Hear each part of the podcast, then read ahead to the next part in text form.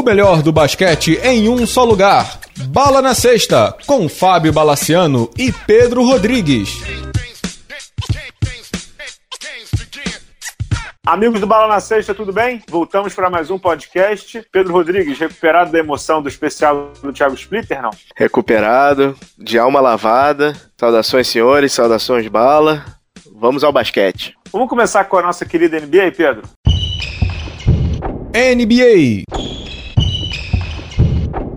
Pedro, antes de a gente entrar para o tema da semana que a gente escolheu aqui debateu, eu acho que a gente tem que falar sobre um jogadorzinho que está jogando uma bola de outro planeta na NBA, que é o Anthony Davis, o ala pivô, o dono, o presidente, o tudo do New Orleans Pelicans, né? Depois da lesão do DeMarcus Cousins, ele assumiu totalmente o, o ataque do Pelicans e está despejando números como a NBA não via há muito tempo, né? Ele fez 53 pontos, 18 rebotes e tem feito 35 pontos com uma facilidade enorme. Você esperava isso tudo dele, Pedro, depois da ausência do Cousins ou não? Não, depois da ausência do Cousins, não. E eu também não achei que ele fosse encaixar tão rápido com o Mirotic. Assim, algum tempo, se a gente voltar em alguns programas lá atrás, a gente sempre fala do Anthony Davis. Sofreu muito com lesões, sofreu muito com elencos fracos do New Orleans. Eu ouvi no podcast do Pelicans dizendo que o Anthony Davis virou supernova. Ele explodiu de uma forma assim que realmente ninguém imaginava nesse ponto da temporada, né, cara? E é um jogador completíssimo, né? Não tem nem como começar a, a dizer em, até que ponto que ele vai chegar só ele conseguir manter o, o Pelicans na briga por playoff e subindo de posição, o Pelicans hoje briga por mando de quadra, cara. É, Exatamente. É um, é um feito impressionante, cara. É um feito impressionante, Pedro, e, e todo mundo sabe o que ele vai fazer, todo mundo sabe que a bola vai na mão dele,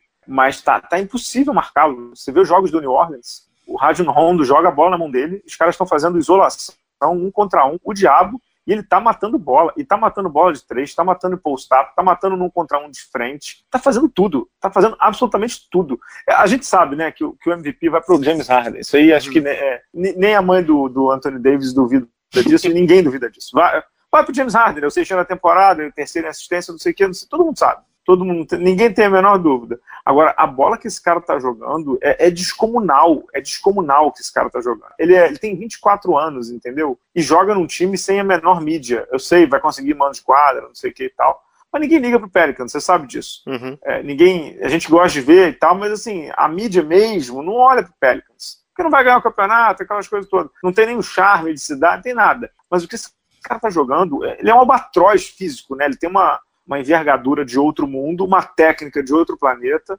A gente estava aqui antes do programa, né, tentando comparar ele a alguém, né? Mas, uhum. mas, ele é incomparável. Ele é um ala pivô incomparável. Ele é um ala pivô que bota a bola no chão e arma o jogo, tem passe, tem arremesso de três, marca bem, não falta nada, né, no pacote. É, e fundamental para ele, ainda por cima, é saud... Tá saudável a temporada, né? Que ele sofre, uhum. sofreu muito com lesões. Né? Assim, a gente imaginava que essa temporada que ele tá tendo agora fosse a temporada passada. Foi porque no, no ano imediatamente anterior foi aquele ano que eles foram pro playoff, foram varridos pelo Warriors mas a gente imaginava que o time teria evolução com o Cousins e tal. Não aconteceu por muito por conta de lesão.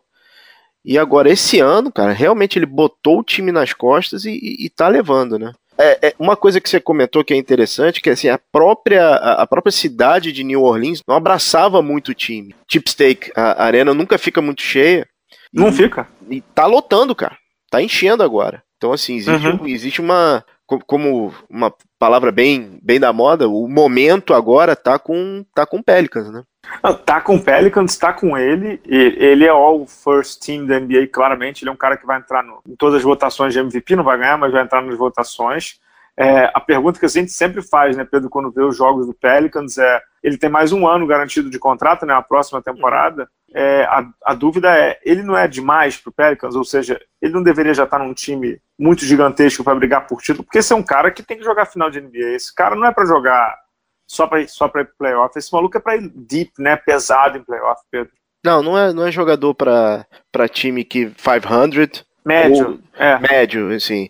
A franquia precisa pensar grande porque ela tem um superstar. De repente pegar uma consultoria com Sam Presti para pegar, é, pegar um exemplo de small marketing e dar uma, dar uma melhorada assim na franquia. Posso fazer uma pergunta? Sem dúvida. Não, não querendo colocar uma casca de banana. Você acha que o Mirotic tem influência nesses números do Anthony Davis? Positivamente? Positivamente, exatamente. Eu acho que sim, e acho que eu sei qual é a casca de banana que você quer jogar para mim.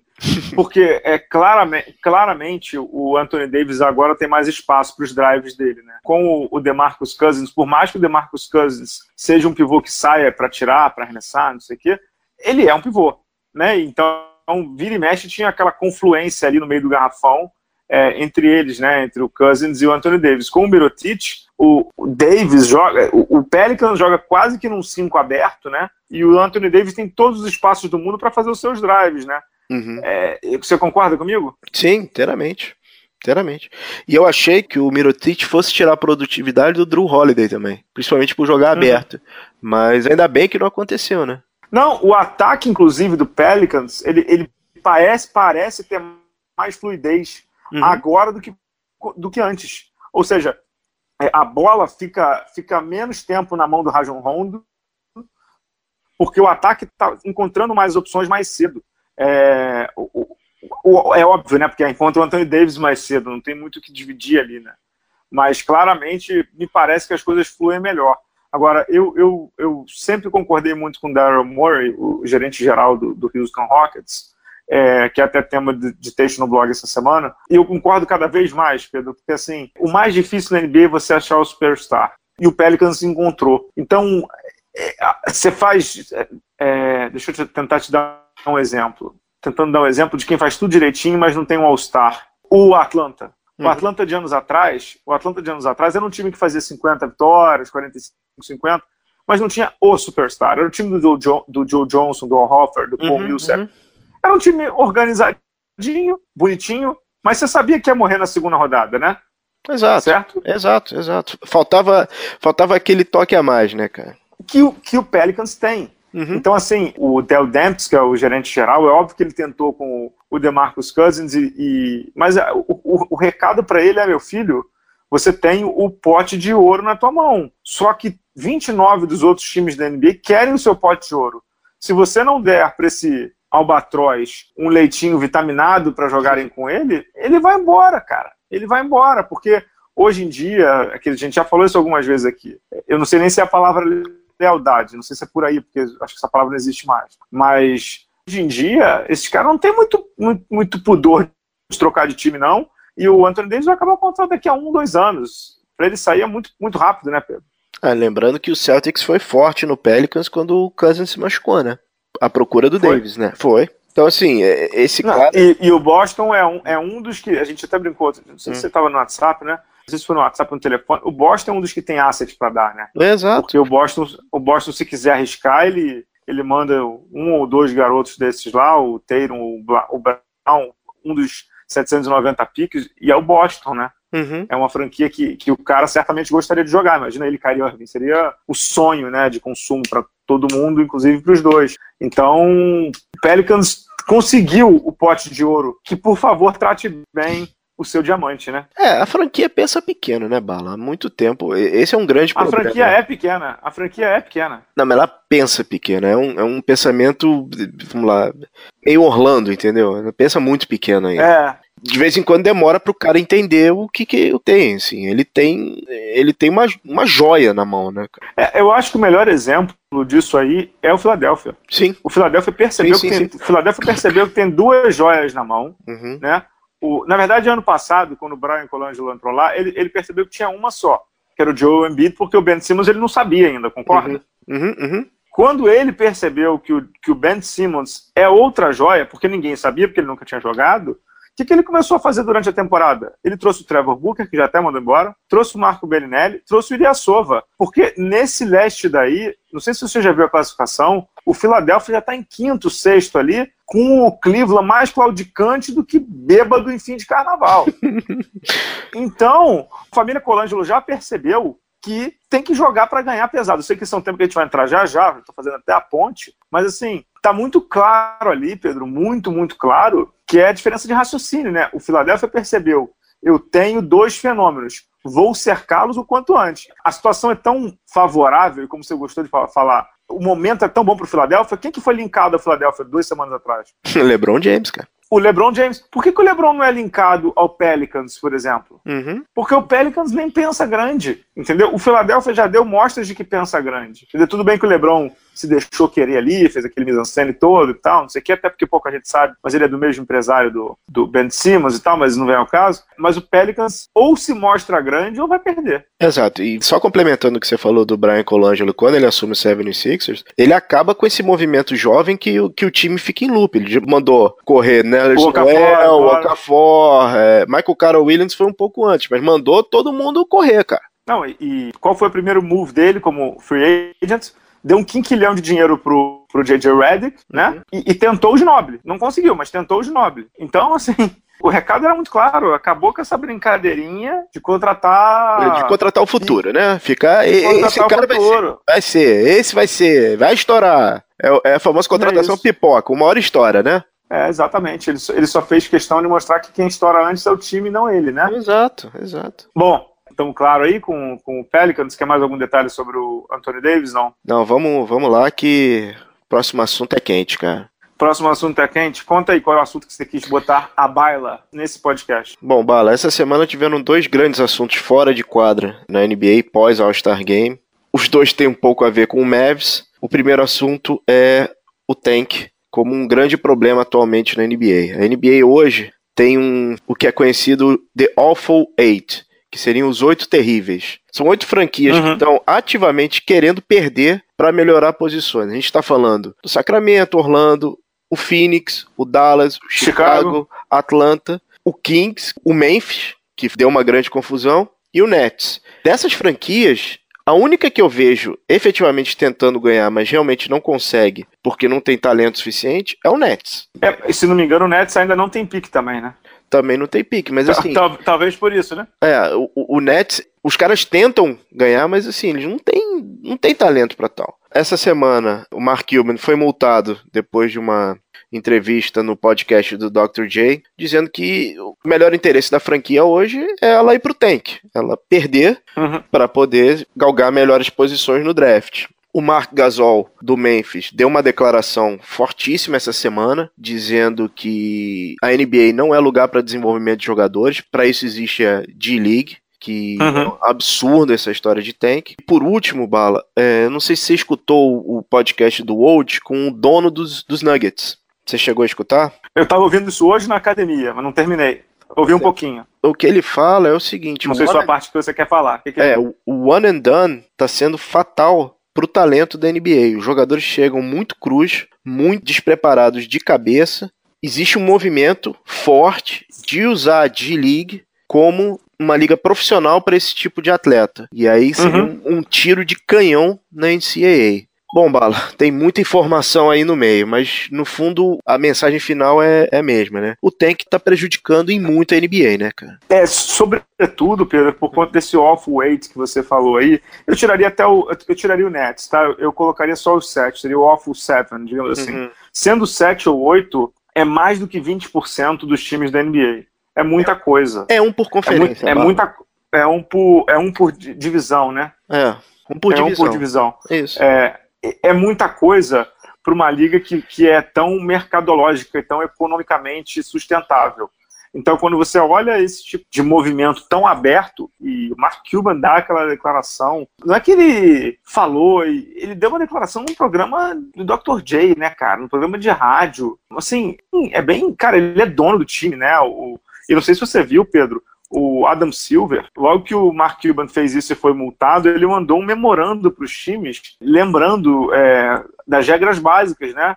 Uhum. Aqueles é, policies da NBA, os privacies, do que é classified, do que não é e, sobretudo, dizendo: cuidem do seu negócio, porque vocês estão maltratando o seu negócio. Então. É, é uma coisa tão emblemática que o Mavs uhum. sempre foi um time que sempre tentou ganhar com o Mark Cuban. Exato. Ele comprou, ele falou assim: ó, essa, essa mentalidade de perder aqui vai acabar. O Mavs está com uma mentalidade de perder. Cara, é, não dá, né, cara? Faltam agora 20 e poucos jogos, estamos seis semanas do playoff. Hoje teve um Phoenix e Atlanta, hoje é domingo. Rapaz, deu pena, cara. E teu Phoenix ainda perdeu o jogo. Perdeu depois do, do, do menino prodígio perder dois lances livres, mas isso é outro problema, cara. Quem perdeu dois lances livres? O, o Booker, cara. Dois no final. Perdeu, é? Perdeu, ainda perdeu o game winner no final. Agora eu vou te fazer a pergunta que eu te fiz no, no WhatsApp. O que, que você tava fazendo vendo isso? ah, bala. Ficou louco? Não consigo, cara. Não consigo. Eu tenho um problema. Eu... Vamos voltar aqui Tudo tempo. bem. Depois a gente vai tratar. Depois, depois a gente vai tratar. Depois a gente vai tratar isso. Beleza. É, mas, mas sobre o tank, assim, tem, tem muita gente que diz assim, ah, isso sempre aconteceu. E de fato sempre aconteceu mesmo, porque sempre teve tank. O lance é que hoje, um, tá muito escrachado, e dois, eu acho que tem muita gente envolvida nisso. Então, eu acho preocupante, mas ao mesmo tempo, Pedro, eu não, eu não vejo solução, a não ser que eles mudem a regra do draft loucamente, gigantescamente, mas eu não vejo solução. Não vejo solução. Até porque, querendo ou não, a única pessoa que se ferra com isso é a franquia. A NBA, de uma forma mais macro, mas não é tão gigantesca assim, a franquia se ferra muito, porque diminui público, diminui interesse, diminui verba de patrocinador e tal. Mas é um risco que os caras têm como é, risco de negócio, entendeu? Se o Dallas está fazendo isso, queimando inclusive os últimos anos do Nowitzki para esse tipo de situação, olha que merda. Mas você concorda que é meio que é, é inevitável ou não? Cara, uma coisa que você falou, queria voltar. Tank sempre existiu. O problema é a quantidade de franquias. Cara, o Tank existia em fevereiro e março quando os caras viam que não dava para fazer mais nada na temporada. A temporada começa na pré-temporada com algumas franquias dizendo o seguinte: nós vamos nos esforçar para perder. Cara, tá errado. Não, peraí, peraí, peraí. Eu só, só, só fazendo um contraponto aqui. Hum. O Chicago, por exemplo, que é, que é o time que, que, eu acompanho mais essa, desse Awful Seven aí. O Chicago começou a perder depois do playoff, cara. De, depois do All-Star Game. Porque eles estavam ganhando ali 10, aquela fase do Mirotic incrível, eles estavam eles estavam ganhando o jogo. Aí eles trocaram o Mirotic e deram um shutdown no, no Robin Lopes. Mas assim, o Chicago estava jogando bem, estava tentando jogar bem, ou não? Tudo bem, Bala, mas qual era o objetivo do Chicago no começo da temporada? O meu ponto é o seguinte: as franquias começam querendo perder, cara. O Chicago é um excelente exemplo. Muito obrigado. Chicago começa essa temporada falando o seguinte: a gente, nós queremos o Luca Doncic. Faremos de uhum. tudo para conseguir o pique número um do draft. Isso significa o seguinte, cara: 2017, 2018 vai servir para nada. Vai servir para player development de alguns jogadores. E é isso aí, cara. Sabe? Tá errado, cara. Não pode ser assim. Não, po não pode ter o tipo de proteção que você tem no, no, nos piques, nos, nesses piques altos, sabe? Eu acho que você tem que ter um mercado realmente de. E outra coisa, os salários da NBA estão astronômicos. Uma coisa que uhum. a gente fala aqui direto. Não existe mais o jogador classe média NBA. Não existe mais. A gente volta a trade deadline. Os caras queriam pique contrato baixo, porque todo contrato de um jogador razoável, um bom reboteiro, vamos pegar um exemplo de um Tristan Thompson, não tem mercado. Não tem mercado. O cara não, não sai de onde está. Então, assim, é, é, é, tá muito engessado. Tá muito engessado isso aí. Isso tem que ser revisto. E tem que ser revisto de, de uma forma rápida. Começou um, um, papo agora, não sei se você acompanhou, de um torneio, um wild card da NFL. Entre. Não, não acompanhei. É, o Adam Silver tá com uma ideia de fazer um torneio tipo Wild Card, entre o nono e o décimo, décimo segundo, que aí o cara entra pro playoff. Sabe, não sei se isso é solução. Ah, valendo grana ainda por cima esse torneio, em formato de uhum. Copa. Isso não é NBA, cara. Eu não li isso, não. É, isso não é NBA. Não, não li isso, não. Não, não pode, né?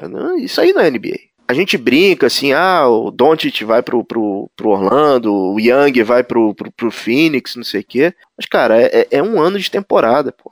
um ano inteiro. Ontem, ontem passou aquele jogaço entre Houston e Celtics e Celtics. É um jogaço. É. Cara, o Greg Monroe tava no Santos, cara.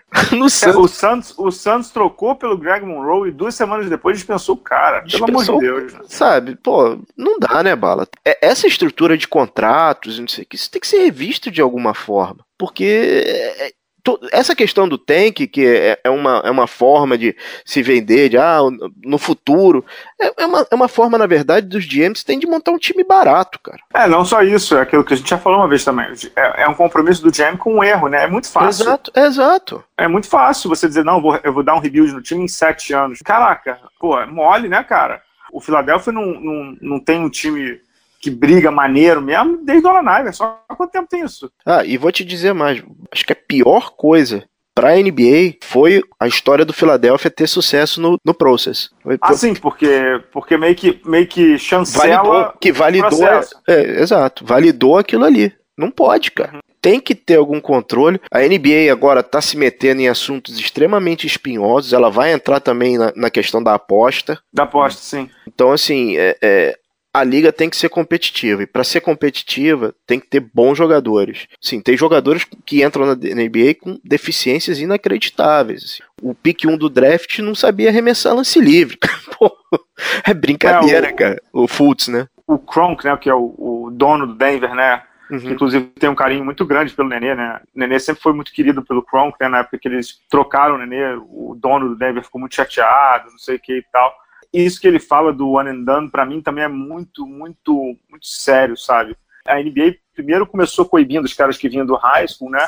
Uhum. É, depois do LeBron e depois do CJ Miles, se não me engano, acho que foi um dos últimos que, que foi do high school para NBA e tal. Mas eu acho que hoje essa questão do one and done também deve ser revista. Mais do que para basquete, pega uns caras entrando na NBA muito desmiolados, entendeu? E isso gera gera distorção na frente, porque não sei qual foi o estudo que eu estava dando uma lida. O tempo hoje de permanência na NBA é de três anos e meio, hum. basicamente. E nós não estamos falando de jogadores de segunda rodada, não. Nós estamos falando de jogadores de primeira rodada. O Michael Carter Williams, que você citou, ele foi top 10, não foi? É, pick 7, Calouro do ano, cara. Não me engano, não foi isso? Calouro do ano. Não, ele é, foi pick 3, cara. Hoje, foi pick 3. Que hoje ninguém sabe onde está. Isso não tem é, tá na reserva do Charlotte lá, entendeu? Uhum. E, a, e, a, gente não tá falando, Pedro, de um cara que foi draftado em 2001, não. Tá no, nos estertores da carreira. Não tá falando de um cara que, que foi draftado em cinco anos atrás, seis anos atrás. Olha o Effort Payton, cara, que tava no Orlando junto com o Ladipo, entendeu? Aí o Orlando, tudo bem que é o Orlando, mas dispensa um, dispensa outro, e o Effort Payton agora tá no teu Phoenix, também é uma draga danada.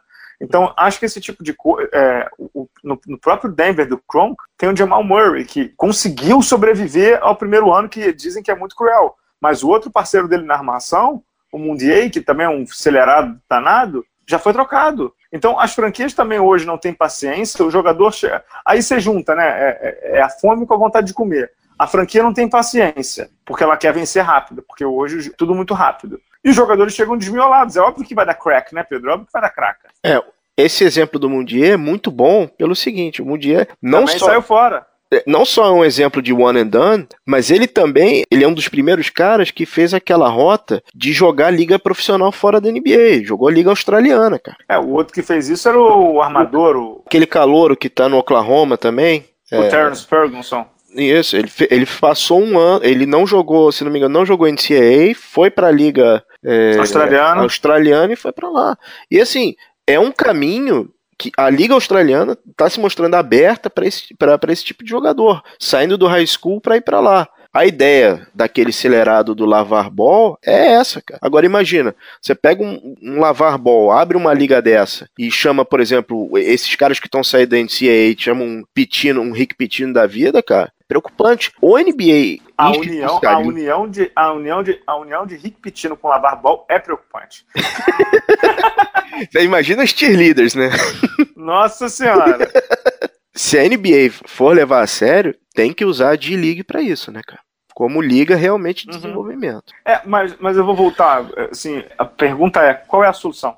Eu não vejo. Cara, a solução, sinceramente, eu não sei qual é. Primeira solução para mim seria esses picks poderiam ser trocados por qualquer um. Se o cara quiser trocar o pick 1 do draft, fazer o que quiser, ele poderia. Mas ele não pode hoje? Não sei, Bala. É, é tudo tão. É, pelos, os contratos são tão absurdos que você não consegue trocar nada. É, não.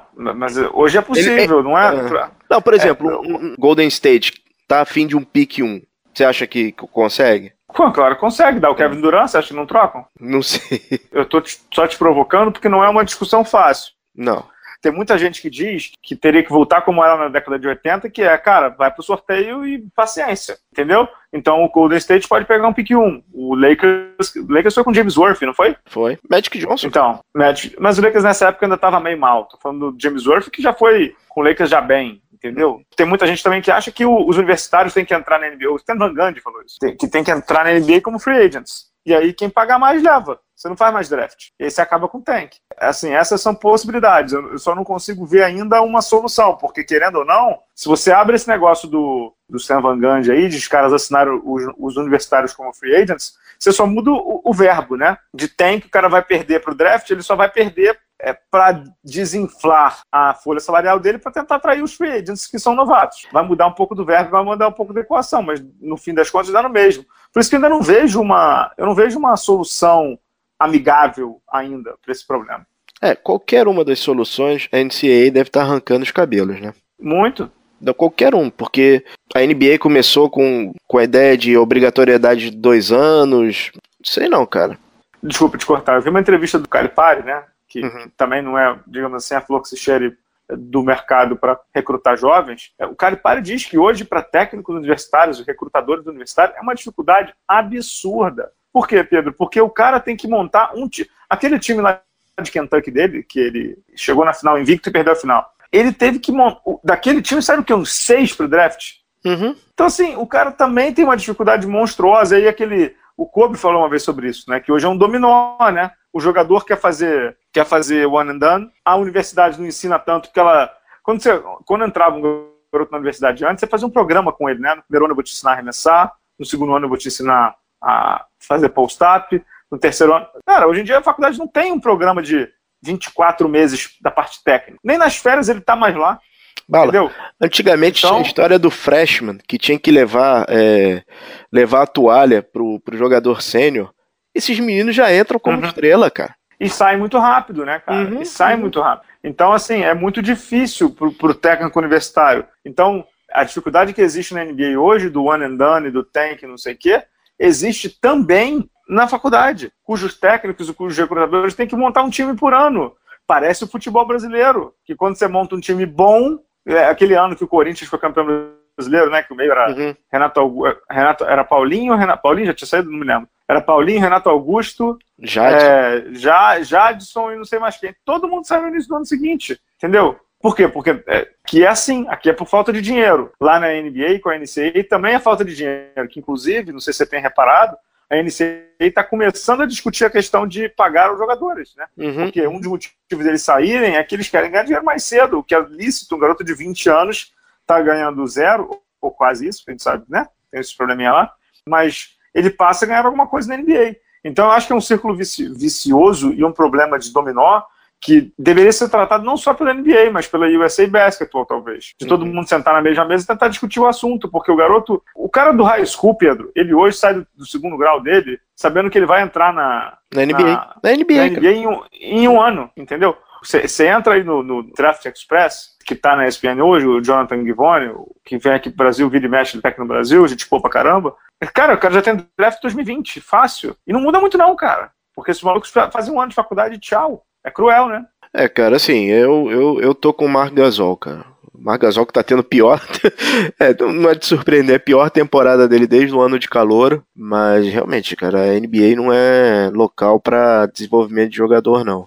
Virou, virou um problema mesmo essa história do tank, né? Virou principalmente, Pedro, porque o, o Cuban, que o problema não é o tank em si, é a exposição do tank e vindo de quem veio. O Cuban, como você sempre disse, é, como você disse, ele sempre foi um cara cujos times do Dallas, ele, desde, desde que ele entrou lá, ele tinha o time do Michael Finley, com o uhum. Nash e com o Nowitzki. Depois ele teve o primeiro time do Nowitzki que chegou na final lá com 2006. E depois ele manteve e ganhou em 2011. E depois ele.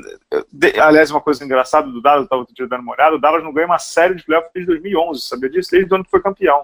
Caramba. Mas é, é, é bizarro. Mas assim, ele sempre teve times para brigar. De um ano para cá, dois anos para cá, é que ele decididamente jogou para trás, né, cara? Desistiu, desistiu. Não, e aí aí você vê algumas coisas assim de ah, o tank acontece porque o Golden State é muito superior. É, muito superior. Cara, sempre teve dinastia na NBA. Sempre teve. O Lakers do, do, final da década de, de 90, os próprios Chicago, o, o, Lakers de 80, sempre teve, uhum. cara. E sempre teve time competitivo. Isso é que é preocupante, né?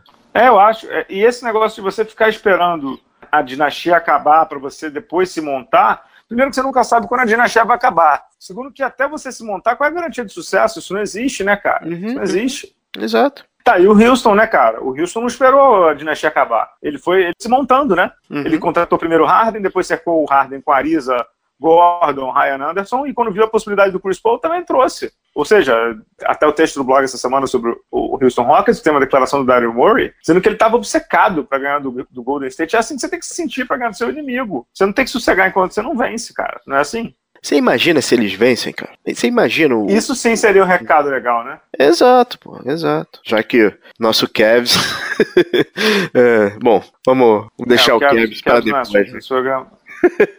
Bom, é, Bala, é, depois. Resumindo, é, assim, espero que a NBA tome medidas corretas para realmente voltar a ter uma liga mais competitiva, né, cara? É, eu acho, eu só não sei qual é essa medida. Torço para tomar, mas eu só não sei qual é a medida. Vamos torcer, né? O Pedro, vamos, vamos voltar para a quadra agora? Vamos. É, a gente está gravando no momento da cerimônia do Oscar em Los Angeles com uma moça belíssima que eu não sei quem é, de amarelo. É, e aí, Los Angeles amarelo, a gente lembra do Lakers. O que diabos está acontecendo com o Lakers? Está jogando muito bem. Principalmente depois do All-Star, né? Principalmente depois do All-Star, mesmo com o nosso bravo Josh Hart, que é um bom defensor, né, esse menino, hein, cara? É... Ótimo, ótimo, ótimo pique do Lakers, inclusive. Mais é. um. Fora, teve, uh, teve agora o retorno do Lonzo Ball. Lakers jogando muito bem. Venceu, venceu Cinco uma... vitórias seguidas. Venceu o Miami, venceu, venceu, venceu bem o Miami, venceu o San Antonio. A Zaya Thomas voltou a ser o senhor quarto período, né? vindo do banco, que para mim é a melhor maneira como ele funciona, vindo Exato. do banco em doses homeopáticas, com minutos controlados e com funções muito específicas, é assim que ele tem que jogar.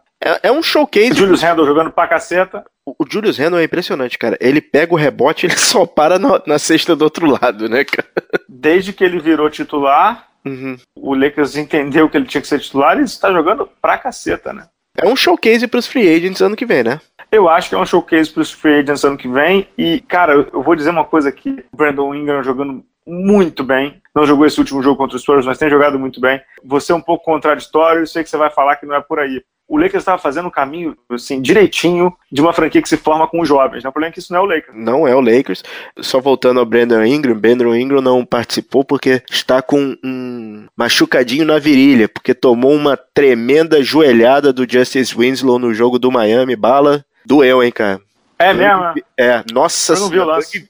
Doeu de ver, cara. Uma joelhada daquela mas, é, mas viajou até, até San Antônio, né? O Lakers ganhou de forma surpreendente do San Antônio, levou uma tunda uhum. no primeiro período, se recuperou e venceu. É, inclusive com é, seis bolas de três Lonzo Ball, cara. É, o Lonzo Ball apresentando melhora, né? Voltou de lesão, jogando bem, tá com média de, de se não me engano, 10 pontos, quase 11 pontos por partida. Teve uma, realmente uma melhora no arremesso de novo, não, não o vejo como futuro da franquia, vejo ele como um bom jogador, mas é surpreendente esse, esse acerto do Lakers. E, cara, ponto pro Luke Walton, né? O trabalho dele é bom. Eu não, eu não, eu não consigo ainda avaliar tão profundamente, mas o trabalho dele é bom. A, dúvida para mim do Lakers é sempre, é sempre o próximo passo. O que, que o Magic Johnson e o Rob Pelinka vão conseguir dar de próximo passo? Porque a fundação, como os americanos gostam de chamar, né, a base, está sólida.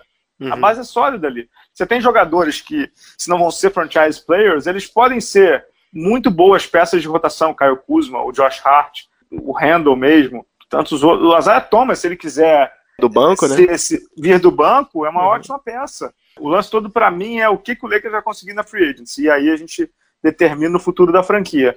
Agora, que tá jogando bem, tá. Os últimos jogos tá jogando bem. É, em relação ao próximo passo, Bala, o próximo passo do Lakers tem que ser um passo Lakers. Esse time lembra muito o time pré-Kobe Shaq e pré-Paul Gasol, Paul Gasol, né? Uhum. Eu tenho a fundação, agora eu, eu, agora eu quero ganhar. Eu acho que o próximo movimento tem que ser um movimento Lakers, cara. Eu tenho que chegar e tem que chegar arrebentando, é pé na porta, né? É, vamos só torcer para ter aquela a vinheta do Sport Center, né? Lembra dessa história do Shaq do Sport Center? Essa história é boa demais. Para quem não sabe, o, o Shaq é free agent em 96, é isso, Pedro? 96. 96, isso aí. 96, é, o Shaq estava com a seleção americana e estava disposto a se manter no Orlando Magic. Mas aí o Shaq estava na concentração dos Estados Unidos na, na Vila, Vila, Olímpica, né, de Atlanta, 96, quando ouviu a vinheta do Sport Center, o tanana, tanana, e na vinheta deu um breaking news dizendo que o Alonso Morning tinha renovado com o Miami por não sei quantos milhões a mais do que o Orlando tinha oferecido a ele.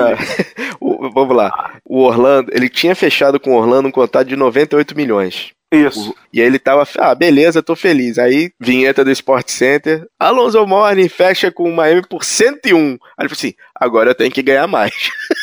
É, eu não posso ganhar menos que o, que o Alonso. Né? Pegou o telefone, ligou pro Jerry West, que era o, o general manager do Lakers, e falou assim, volta aqui, quero saber se aquela proposta ainda tá de pé, né? Uhum. É, mas é isso com o Lakers. É, é, isso que o Lakers tem que fazer, né, cara? Tem que pegar, tem que pegar um, tem que pegar um, um grande nome, dois grandes nomes, e ir em frente, né, cara? Tem que, tem que ir, né? O Kobe foi uma troca com o Vlad Divas. O Kobe foi pick 8 do draft, né? Então é, uhum. é, isso, é isso que o Lakers tem que fazer. O próximo passo tem que ser esse. Não, o Kobe, o Kobe, se não me engano, é pick 11, não é isso? Uh, cara, não tenho certeza agora. Eu tinha quase certeza que ele era pick Vou pegar 1. pra ver. Vou pegar pra ver, pode continuar. Mas é esse, esse tipo de movimento forte, contundente, que o, o Lakers tem que fazer, né? Porque as peças estão lá. O Ingram realmente esse ano ele mostra evolução. Ele tá até conduzindo melhor o jogo. Ano passado. Pique 13, pique 13. 13, pique 13, 13 o 96, o é pique 13. É, você ver a evolução, o Ingram ano passado, é, em dado ponto, foi o cara era o cara que levava a, o ataque, era, foi uma catástrofe, mas esse ano ele realmente mostra melhora. Além da melhora no arremesso, né? É, tá jogando muito bem, assim, eu, eu acho que ele tem feito um excepcional papel no, no Lakers. Tem feito um excepcional papel, cara. Tem jogado muito bem, muito bem mesmo. Não sei de novo se ele vai ser o franchise player do Lakers, mas que ele tem jogado bem, tem jogado bem. Mas ele não Isso precisa. Pra mim é bem, bem, bem, claro. Né? Eu acho que não precisa. Ele tem que ser parte da fundação, um dos pilares, entendeu? Ele não precisa ser o, o cara. O cara tem que vir de fora entendeu? Ou uhum. um pique muito alto de draft que eu não acho que vai acontecer. Mas ele, Randall, Kuzman, Hart. Só são quatro bons jogadores que você tem no, no plantel. Jogadores com. Sem dúvida. Hum. Não, eu tava dando uma olhada aqui no draft de 96 no celular enquanto você tava falando. Só, só pra, um momento, vai andando na saudade aqui. É, Alan Iverson, pick 1, pick 1 Sixers, Marcus Camby, Toronto, Sharif Abdul-Rahim pro Vancouver Grizzlies, Stephon Marbury pro Bucks, depois pro, pro Minnesota, né? Ray Allen, que foi essa troca invertida, né? Uhum. Aí tem Anthony Walker. E aí o Clippers, meu amigo. O Clippers com pick 7. O Kobe ali, ó, morcegando. Lorenz and Wright draftaram.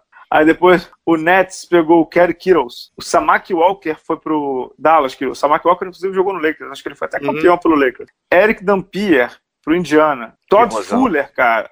Todd Fuller também pivô. Vitaly Potapenko, cara, pro Cleveland. Meu Deus do céu. E aí vem o Kobe. Aí olha a sequência. Olha a sequência que vem do Kobe até o pique 17. 13, Kobe. 14, Stojakovic. 15, Nash. 16, Tony Delk, que jogou bem na NBA. Uhum, uhum. 17, 17, Jermaine O'Neal, cara. Ou, ou, seja, o melhor desse draft estava na meiuca, Pedro. Não, mas, é... bom, já que você abriu o varandão dessa saudade, eu li um livro, eu vou depois eu coloco lá no, no grupo dos apoiadores do Bala na Sexta, sobre, sobre jogadores de high school. Quem teve mais chance de pegar o Kobe foi o Nets. É verdade. O, o Nets estava com grandes chances de pegar o Kobe. E o Clippers ficou com medo de pegar um high schooler. Porque o único high schooler que. Lembrando, né? Garnett só tinha um ano de NBA no, nas costas. Então uhum. existia uhum. muito medo em relação aos high schoolers na época. Mas o Nets foi por muito pouco que ele não escolhe o, o Kobe, né? Exato. Tamo bem de NBA, Pedro? Tamo, tamo bem, tamo bem. Foi, foi agitado, hein, Bala? Foi agitado, programa agitado. Programa agitado. Depois teu primo ficar falando que eu sou Laker hater, né, cara? Mas é muito. Vamos pro Brasilzão? Mas eu acho que eu, eu concordo. Não, eu, sim, mas eu concordo contigo que o Lakers tem que ser, tem que ser Lakers, cara. Tem que ser. Tem que vir pesado na free agency e tem que tentar contratar os negros do barulho, digamos assim, né? Uhum, uhum. Vamos lá pra NBB? Vamos lá. NBB. É, Pedro, antes da gente entrar no NBB, queria dar parabéns aí para Mogi. Mogi que ganhou nesse fim de semana do Força Rédia do México, Força Rédia do México por 75-69. Tinha ganho no primeiro jogo do Ferro Carril, que é o time que inclusive revelou o Luiz Escola. Perdeu do São Lourenço, mas se classificou em segundo para a fase final da Liga das Américas e vai jogar a decisão aí, tá aí o time do Guerrinha, que espetáculo, né, cara? Mogi que pegou o Chamel se recuperando de lesão, Chamel jogou bem, é, fez 20 pontos nesse último jogo contra o Força Rédia, mas quem brilhou mesmo foi o Caio Torres, que saiu, fez 20 pontos e 11 rebotes, o pivôzão, camisa 13 de Mogi. Mogi na final da Liga das Américas, mais uma vez Mogi chegando em uma, competição, né? Tá faltando para Mogi aquele clique final para ganhar um NBB, um uma Liga das Américas, porque o resto já foi, né? Exato. Em relação a esse, essa participação na Liga das Américas, no, no jogo de sábado contra o São Lourenço, tem uma jogada do Larry que passa pro Jimmy. Jimmy dá uma enterrada cinematográfica, cara. Uma jogadaça. Deve estar tá correndo aí os melhores momentos do, da FIBA Américas, né? É legal a participação de Mogi, né, cara? Começou a, a fase anterior com derrota, depois teve aquele jogo decisivo com o Paulistano e agora veio de novo forte e consegue passar de fase para as finais, né? É, Bauru tem um quadrangular bem difícil também nesse fim de semana, na Argentina, contra o Regatas Corrientes, contra o Guarus Lara, contra o Estudiante Concórdia também da Argentina. Esse vai ser bem, bem, bem difícil para Bauru. Vamos ver se consegue. Já antecipando aí os parabéns para o Alex, fez 38 anos, o Brabo. O Alex Brabo fez 38 anos. Vamos ver se Bauru avança para a gente ter dois times brasileiros, né? Hegemonia continental é fundamental para o desenvolvimento do basquete do Brasil, hein, Pedro? Concorda comigo, né? Concordo plenamente. Sobre o NBB, não há como não falar de novo, de novo e de novo do paulistano. 20 vitórias seguidas do time do Gustavo Deconte, que é o Coach of the Year, não, não tem nem o que discutir. Eu não vou nem te abrir para a resposta, porque não tenho o que discutir essa, eu estou sendo ditador. Mas nessa semana passada, Pedro, o paulistano, fazendo jus ao nome do clube, não quer ser carioca, né? Porque ele aplicou uma surra no Botafogo e outra surra no Vasco, não foi isso? Botafogo foi 116 a 64 e no Vasco, se não me engano, foi 5 102, é... não, 102 100, a 59. 102 a 59 e contra o Vasco 100 do Vasco eu tô sem o placar aqui na frente. 102 a 59. 102. Tô te falando, rapaz. É. Confia em mim. Confia em mim.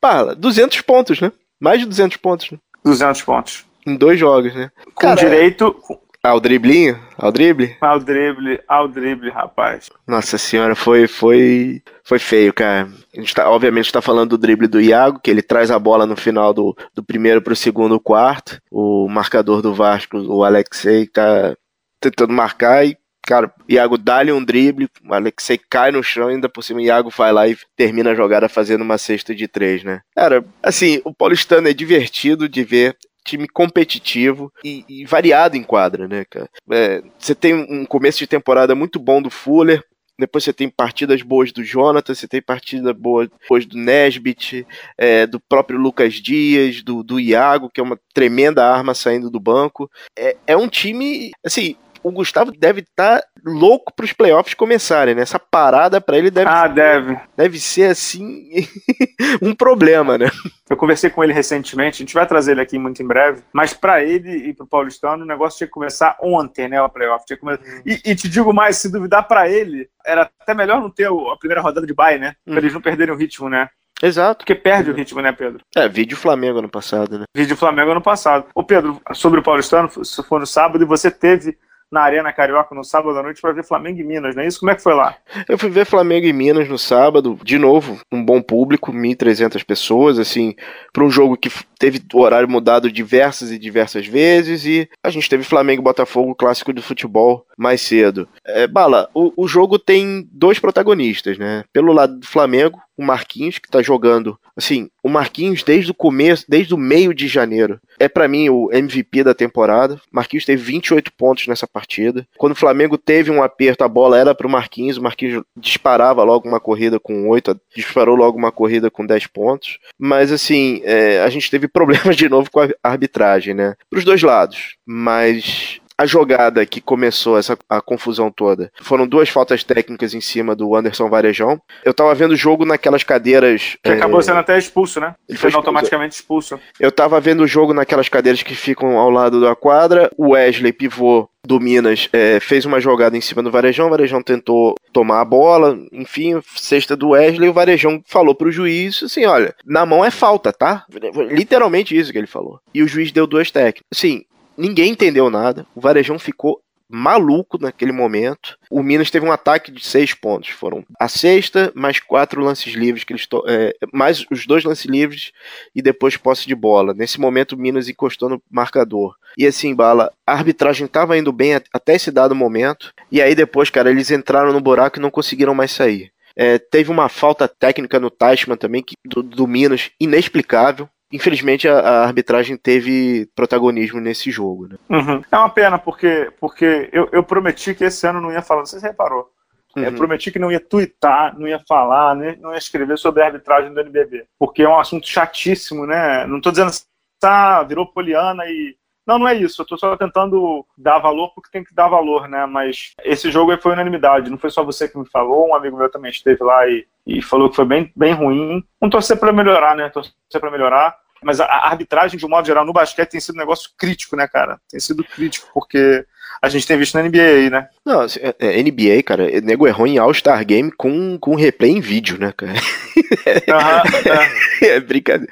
Não, o, o, assim, o que me preocupa na arbitragem nacional, Bala, é exatamente isso. Eles cometem um erro e aí eles, eles entram no buraco e vão se cavando cada vez mais fundo, cara. E assim, nesse jogo foi, foi muito emblemático. Como tinha técnica pro Varejão, o Varejão foi expulso. Qualquer coisa. Assim, tava claro, óbvio, que qualquer coisa que um jogador de Minas fizesse, eles iam dar técnica ou flagrante. Pra qualquer coisa. Então, assim. É, é a famosa é, compensada, né? É, exato. A famosa compensada. Porque o ginásio ficou quente, a coisa começou a entrar em ebulição, deram a técnica lá pro, em cima do Tashman.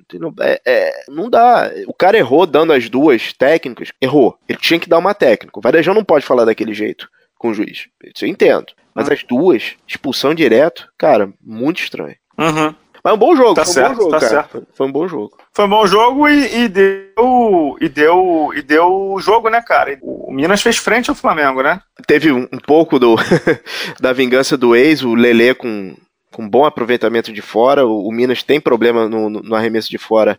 O Lele estava eh, tava tendo uma boa, uma boa participação nesse sentido. E assim, eu, é, desculpa, eu tenho que falar, cara. O Teichmann é um dos jogadores mais inteligentes do basquete nacional, cara. O, a noção de espaço em quadra que ele tem é impressionante, cara. É, ele é inteligentíssimo, um jogador inteligentíssimo. Quando ele estava em quadra, o, o, Minas era competitivo. E, cara, tem que, é falar do trabalho, tem que falar do trabalho do Espiga também, que é bom pelo, pelo talento que ele tem, é um bom trabalho, cara. É bom, tomara que tenha continuidade, porque é o primeiro ano, né? Primeiro ano dele como técnico profissional, tomara que tenha uhum. continuidade. Bom, podemos fechar ou tem mais alguma coisa? Tem, tem curtinhas hoje não? Não, rapidinho. Cara, semana decisiva pro Botafogo essa semana. Dois jogos no Rio. Primeiro contra o Joinville, depois com o Caxias do Sul. Botafogo tem que ganhar para afastar de vez o fantasma do rebaixamento no NBB. Tá sem Jamal, tá sem Arnaldinho, tem todos os problemas, mas tem que ganhar. Tem que ganhar principalmente esse jogo com, com Joinville. Caxias do Sul, que é a grande surpresa da temporada,